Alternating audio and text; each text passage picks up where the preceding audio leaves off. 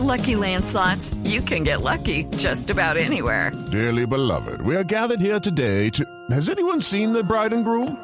Sorry, sorry, we're here. We were getting lucky in the limo and we lost track of time. No, Lucky Land Casino, with cash prizes that add up quicker than a guest registry. In that case, I pronounce you lucky. Play for free at LuckyLandSlots.com. Daily bonuses are waiting. No purchase necessary. Void where prohibited by law. 18 plus. Terms and conditions apply. See website for details. Tengo en la línea al señor fiscal de Venezuela, Tarek William Saab, que ha hecho unas denuncias muy graves sobre una investigación alrededor de PDVSA y de manejo de miles de millones de dólares en PDVSA, que es la gran petrolera de Venezuela. Señor fiscal Saab, buenos días. Muy buenos días, saludos a ti y a toda la audiencia en Colombia que hoy nos oye. Gracias, fiscal. Interrumpo, interrumpo estos minutos. Estábamos en la Vuelta a España. Quisiera, si es tan amable, por favor, usted contarle a los oyentes en Colombia, colombianos y venezolanos que lo escuchan, cuáles son las pruebas, la denuncia de que se robaron cuatro mil y pico de millones de dólares en PDVSA.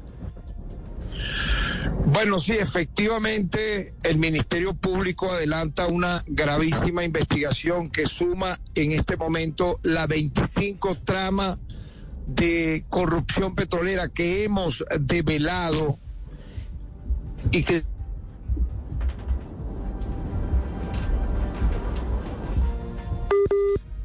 Fiscal, es el fiscal desde Caracas, Tarek William Saab. Si la suerte nos ayuda, fiscal. Bueno. Reconectando. hemos ido poco a poco deteniendo entre empresarios y gerentes, para que usted tenga una idea, a aproximadamente 150 personas que involucran incluso a dos exministros de PDVSA detenidos. Y el requerimiento al capo mayor de toda esa mafia que es el exministro Rafael Ramírez. Esta trama, que es la número 25, que adelanta mi gestión como fiscal general de la República, luego de asumir el cargo en agosto del año 2017, tiene que ver, y se lo explico muy rápidamente, Sí, señor.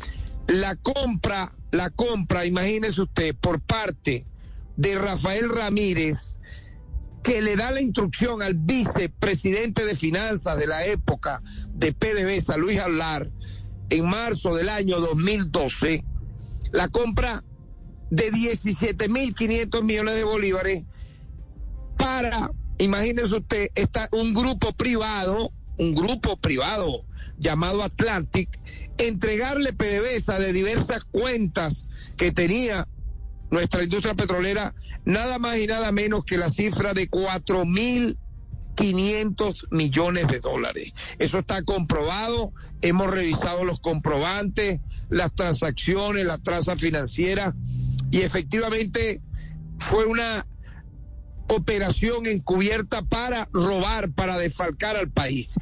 Porque se Esa- pudo haber hecho plata- esto en caso de, eh, para explicarle, pónganse que PDVSA necesitaba bolívares. Bueno, la ley dice que esos bolívares pudo habérselo comprado al Banco Central de Venezuela, pero no, violentaron la ley y prefirieron ese, esa gerencia que lideraba Rafael Ramírez, comprárselo a un grupo de amigos de él, de aliados de él, entre ellos un primo de Leopoldo López. Eso está totalmente comprobado, incluso yo entrevisté al propio detenido ex vicepresidente de finanzas de la gestión de Rafael Ramírez, Luis Hablar.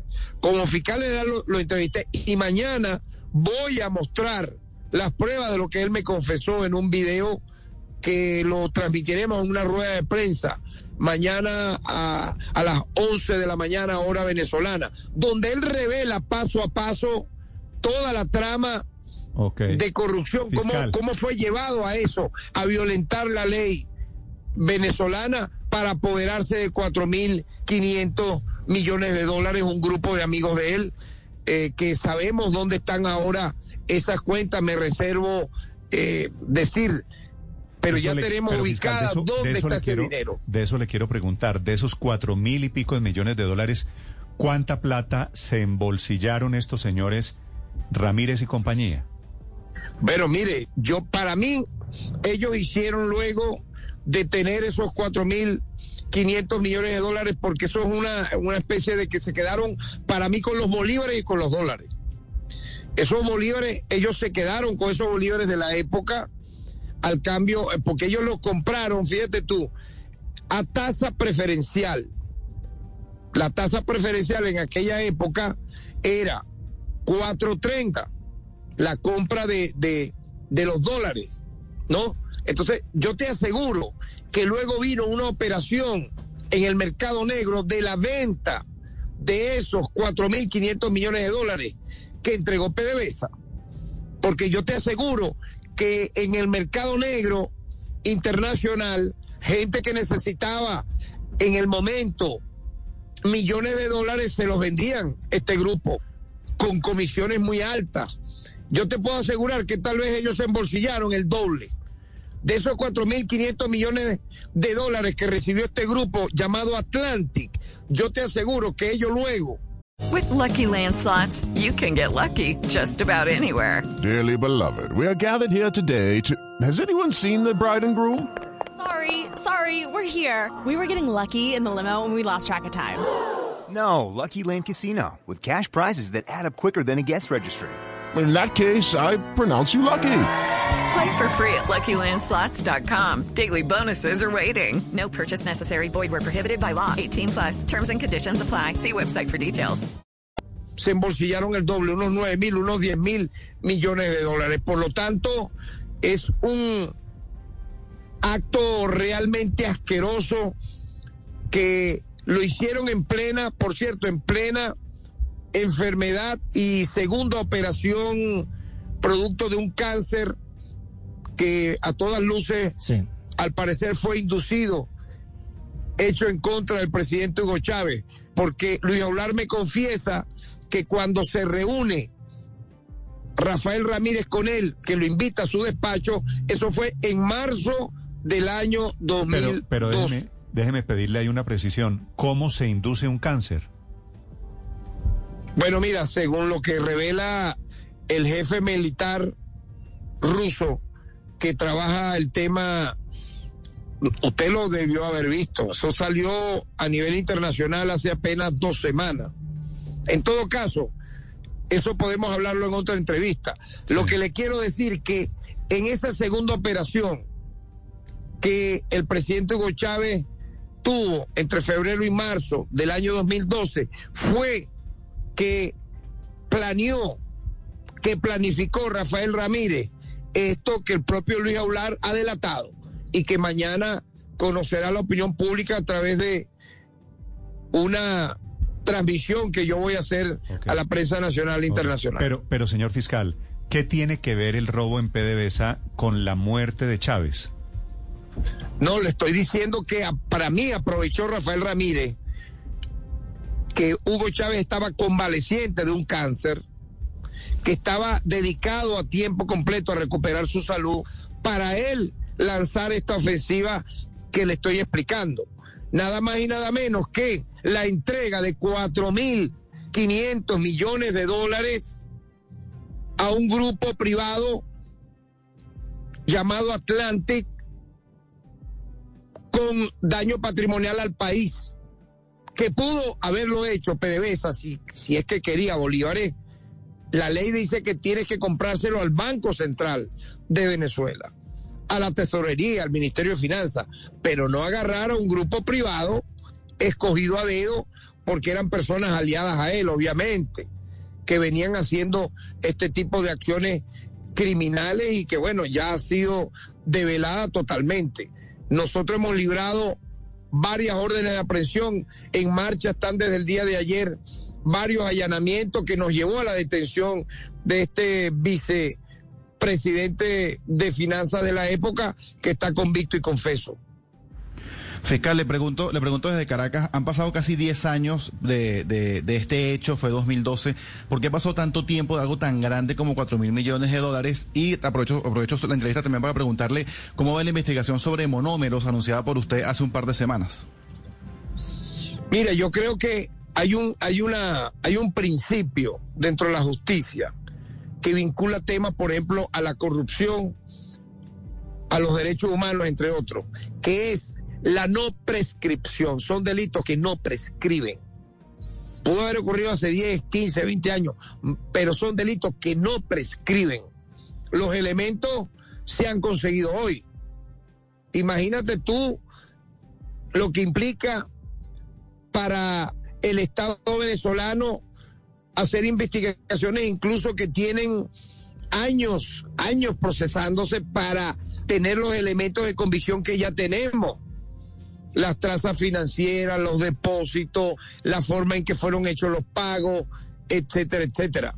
Por lo tanto, yo creo que el tiempo en este sentido no prescribe y así lo estamos demostrando.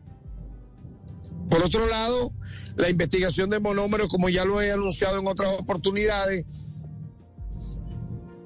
nos ha arrojado 23 órdenes de aprehensión. Igualmente, 23 solicitudes de alerta roja, de extradición.